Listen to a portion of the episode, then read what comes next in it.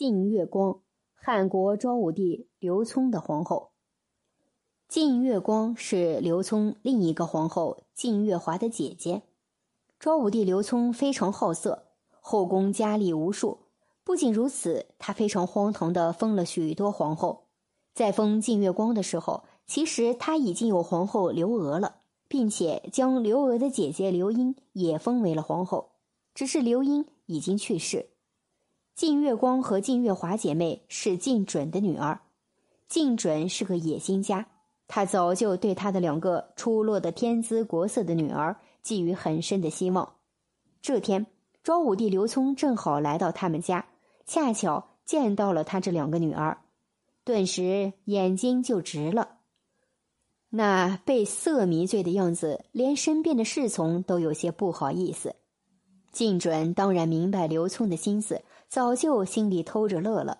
这下可以将女儿都送进皇宫，日后自己的好处当然是显而易见的。于是宴后，靳准就投其所好，将自己两个貌美如花的女儿送给了皇帝刘聪。刘聪兴冲冲带着新列的两名女子入宫了，竟是两姐妹都长得十分漂亮，令人销魂。已经阅历过无数美女的刘聪也招架不住两姐妹的魅力，尤其被姐姐晋月光所吸引。两姐妹进宫没到半个月的时间，刘聪就迫不及待的想将她们册封为皇后。这个时候宫里已经有皇后了，可怎么办呢？刘聪想出了很荒唐的方法，设了上、左、右几个皇后的位置。刘娥为左皇后，月光的妹妹为右皇后，月光为上皇后。一个后宫里同时三个皇后并存，仅仅是出于刘聪对于美色的需要。对于什么三纲五常之类的东西，刘聪早就抛诸脑后了。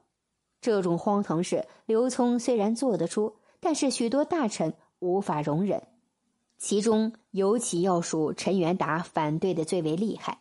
陈元达在刘聪想要为刘娥皇后修建华殿的时候，就已经出面反对过一次，弄得刘聪差点将他的脑袋砍掉。但是这次他还是不顾掉脑袋的危险，仍然直言相见，让刘聪不要这么荒唐。但是刘聪哪里会听，索性直接来个调离官职，把他的兵权给拿掉。给了个好听却没什么实际大权的右光禄大夫的职位，然后就把他晾在了一边。刘聪虽然对于美色不满足，一直四处寻找烈焰，但是当真正把他们都收进内宫的时候，他也不能全部照顾得过来，因而平均到每个宠妃或者宠后身上的时间都是有限的。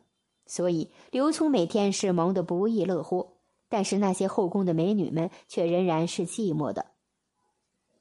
晋月光就是其中一个。大多数宫妃虽然寂寞，却也只是默默的忍受。但是月光不一样，她非常有个性。她知道她的需要，因此就大胆的出去物色美男子，然后把他们弄进宫来。本来这事刘聪是不知道的，这样偷偷摸摸也无所谓。刘聪有那么多美女相伴，但是偏偏不巧。月光给刘聪戴绿帽子的事又被陈元达知道了，他就是不能容忍这些乱七八糟的事。他之前劝谏刘聪说不能立这么多皇后，刘聪不听，非要搞上个上皇后、左皇后和右皇后。现在这个上皇后在宫里与美男子偷情，他当然得再奏本一番。由于陈元达这次是有备而奏，将所有的证据都搜集齐全了。所以，当刘聪拿着奏本去和月光对质的时候，月光毫无狡辩的理由。刘聪大怒，非常生气，一下就将月光给贬为了庶人。被贬的晋月光一下受不了这种落差，自己服毒自尽了。